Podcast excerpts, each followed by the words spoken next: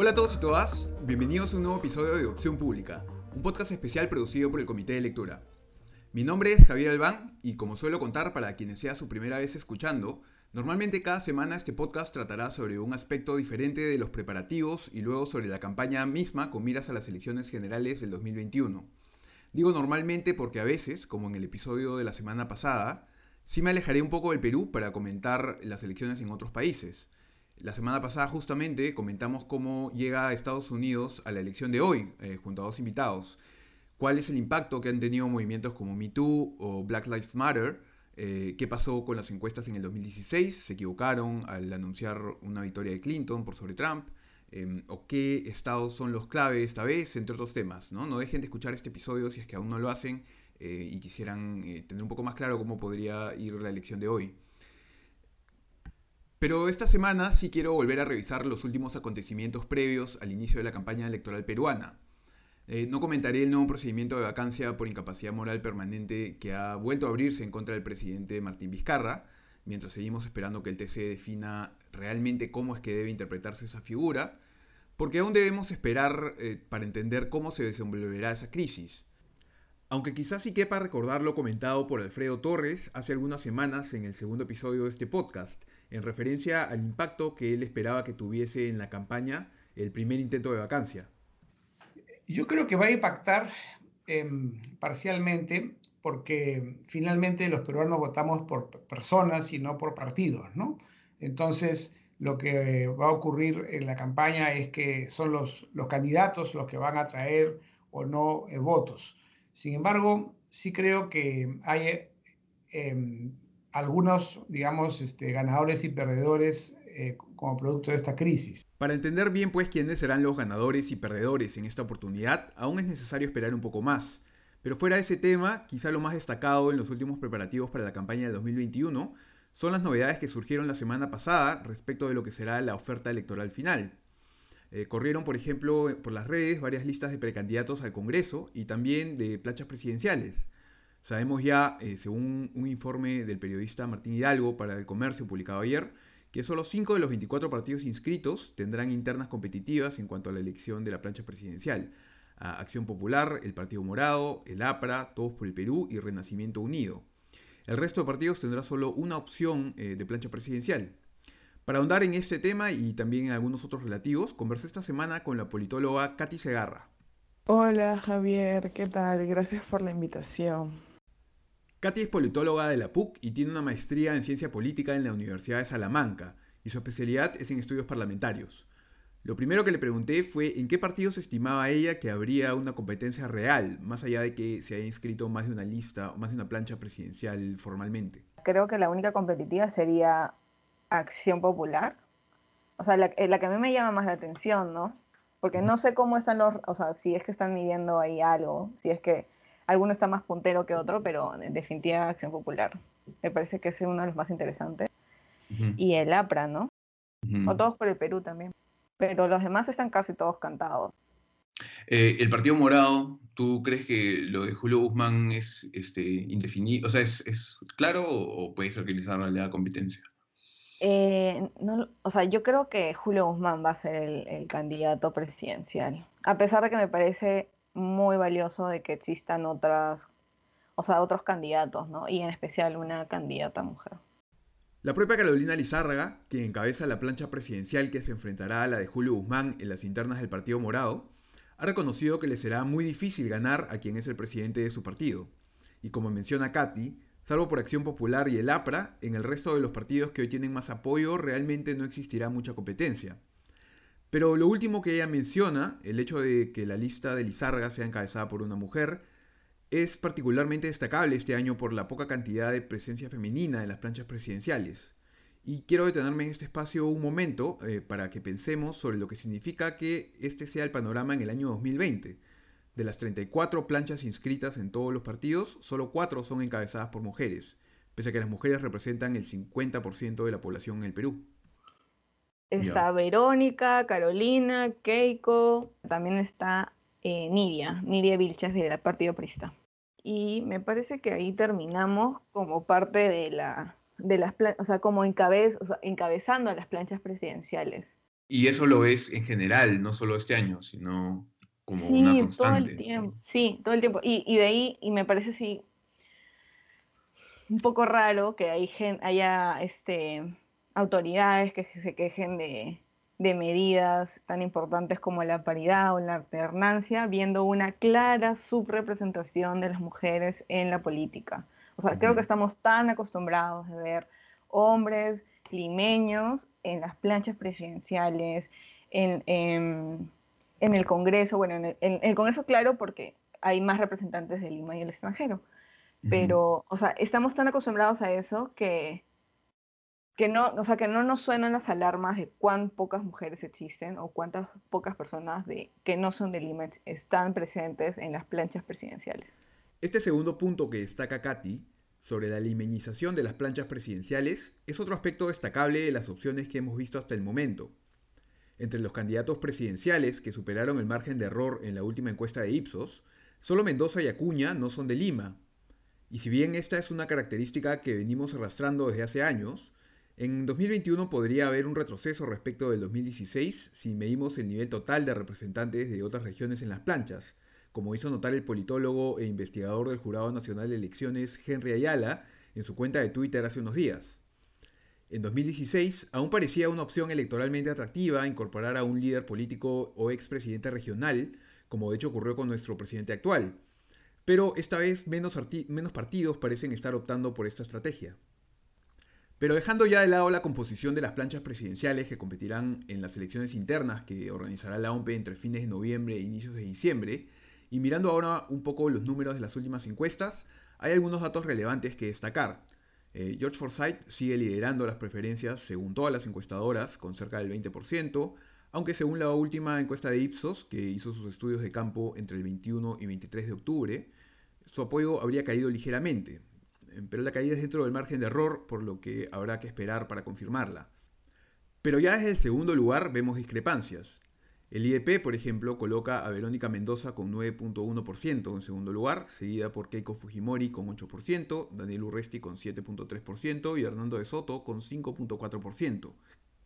Ipsos más bien coloca a Urresti segundo, empatado con Fujimori, ambos con 7%, y más abajo a Mendoza, Guzmán y César Acuña, por encima de Hernando de Soto. Y Datum coloca a Keiko segunda con 6%, seguida por Mendoza y de Soto con 5%, eh, y luego Urresti con 4%. Pero todavía estamos a seis meses de la elección y aún no se realizan siquiera las elecciones internas. Así que, ¿qué tanto pueden decirnos estos números? Es relativo. Mucha gente en el Perú decide su voto hacia el final, eh, lo que suma a la sensación de impredictibilidad que sentimos en cada elección.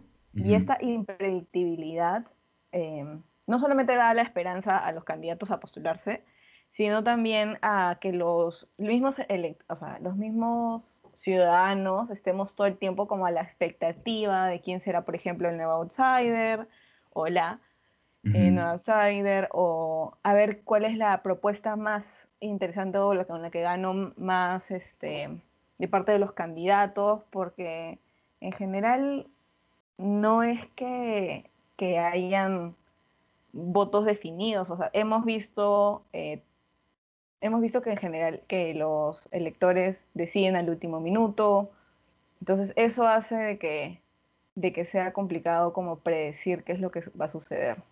Como hizo notar también en Twitter el psicólogo social e investigador de mercados Mauricio Sarabia, si bien en los últimos procesos electorales lo que veíamos en las encuestas a seis meses de la elección no se mantuvo tal cual, tampoco cambiaron tanto las cosas. En el 2006 llegaron a la segunda vuelta los dos candidatos que a seis meses iban cuarto y segundo, Ollanta Humala y Alan García. En el 2011 ocurrió lo mismo. Seis meses antes de la elección iba segunda Keiko Fujimori y cuarto Ollanta Humala, y ambos llegaron también a la segunda vuelta esa vez.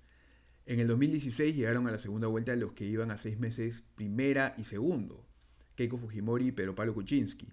Es decir, en los últimos tres procesos electorales, eh, aunque es una muestra pequeña, ¿no? Solo tres procesos, pero en esos últimos, eh, en los últimos años, por lo menos, los números seis meses antes cambiaron, pero como decía, no cambiaron tanto. Nunca llegó a segunda vuelta alguien fuera de quienes ya figuraban en octubre entre los cuatro primeros. Aunque también es verdad, cabe destacar, que no solo los que llegaron a segunda vuelta llegaron a ser candidatos competitivos en esas carreras. Solo para recordar el caso más reciente, PPK no llegó a segunda vuelta sin competencia. Al medio año antes de las elecciones, yo no me hubiera imaginado que Verónica Mendoza o Alfredo Ronechea estén dentro, o sea, tengan la posibilidad de ser elegidos. ¿no? Hay un o Julio Guzmán. Hay un montón de o sea, candidatos que son relevantes luego que antes no estaban dentro del ojo público. Entonces, pues eh, sí, y además, eh, como hay un muy, muy, muy poquito eh, como filiación partidaria o apoyo, ni siquiera un partido, ya, sino incluso la creencia o la confianza de los ciudadanos ante los partidos es tan baja en Perú que en general existe esa visión de o sea, el peso de los candidatos y en ese sentido el carisma de los mismos para poder ser elegido, ¿no? O sea, como sabes, ningún, o sea, como hay, existe tanta desconfianza en que va a existir un, no sé, pues, eh, partido que, que, va a mejorar el, el Perú, en general se tiende, tiende a verse, eh, tiende a verse a veces por, por cuál es la persona que, que mejor te agrada o cuál es el que tiene mejor carisma. O, o, como te digo, el menos malo, ¿no? O, cuál me, parece que va a robar menos. O sea, en general no es que existan elecciones y que los ciudadanos, al menos a mi parecer, eh, estén esperanzados de que esto, o sea, que la situación en el Perú va a cambiar, sino existe como una resignación total respecto a, a, a, o sea, a quién va a ser tu próxima, o sea, máxima autoridad, que sería el presidente o la presidenta. Ese culto a la persona antes que al partido, que suele caracterizar nuestras elecciones, es fácilmente comprobable. Piensen si no en cuántos logotipos de partidos políticos que alcanzaron un nivel importante de representación política en los últimos años llevan las iniciales de su candidato antes que las siglas del partido. ¿Por qué el logotipo de Perú Posible era una T? ¿Por qué el logo de Fuerza Popular es una K? Y ya ni hablar del caso de Peruanos por el Cambio, ¿no? Que literalmente escribió cambio con K para hacer calzar el logo del partido con las siglas de que fue su candidato en el 2016. Pero más allá de eso, algo más que cabe preguntarse en este panorama es quiénes podrían ser los candidatos que crezcan en los próximos meses. Como ya he comentado antes, en otras elecciones un indicador o una pista clara ha sido el nivel de conocimiento de los candidatos. Julio Guzmán en el 2016 es un buen ejemplo. Él logró pasar del rubro otros en diciembre del 2015 a tener un 5% de la intención de voto en enero del 2016, según Ipsos. Según esa misma encuesta de enero, un 47% de los peruanos respondió no conocer a Guzmán en ese momento, pero para febrero solo el 15% no lo conocía y su intención de voto había escalado del 5% al 17%. Guzmán logró entonces en ese momento no convencer a todas las personas que lo fueron conociendo, pero sí a algunas, suficientes para convertirlo en un candidato competitivo en ese momento, bueno, hasta el desenlace que todos conocemos. Hoy el candidato menos conocido entre quienes superan el margen de error es Hernando de Soto. Según la encuesta de Datum de octubre, el 49% de los peruanos aseguraban no conocer a de Soto. El resto son más conocidos, pero tampoco por el 100%. Y es que, como explica Katy, en el Perú tenemos un problema general más transversal de políticos que solo figuran en la esfera pública cuando hay elecciones. Y no sé qué tanto los jóvenes conozcan a Hernando de Soto, porque además tiene un perfil bastante académico.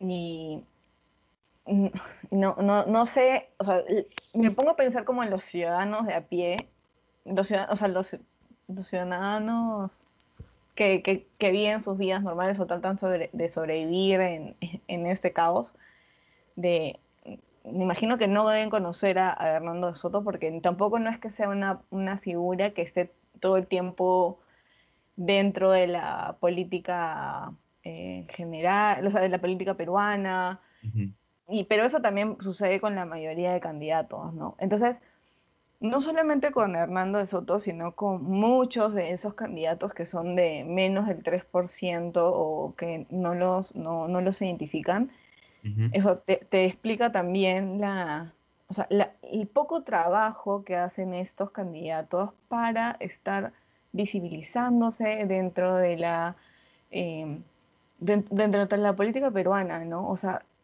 en general, y eso no solo sucede con los pocos conocidos, sino también con los conocidos que o sea, después de las elecciones ya no se ven, ya no participan en las discusiones este, o en las coyunturas, sino, mm. sino totalmente se desaparecen.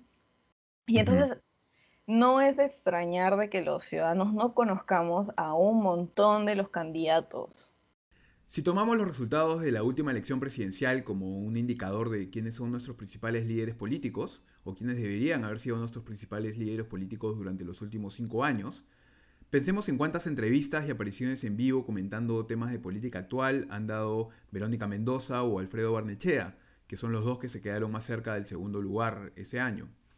Incluso Keiko Fujimori ha tenido pocas apariciones públicas em, si no consideramos las relativas a sus investigaciones judiciales o las apariciones que no fueron en vivo.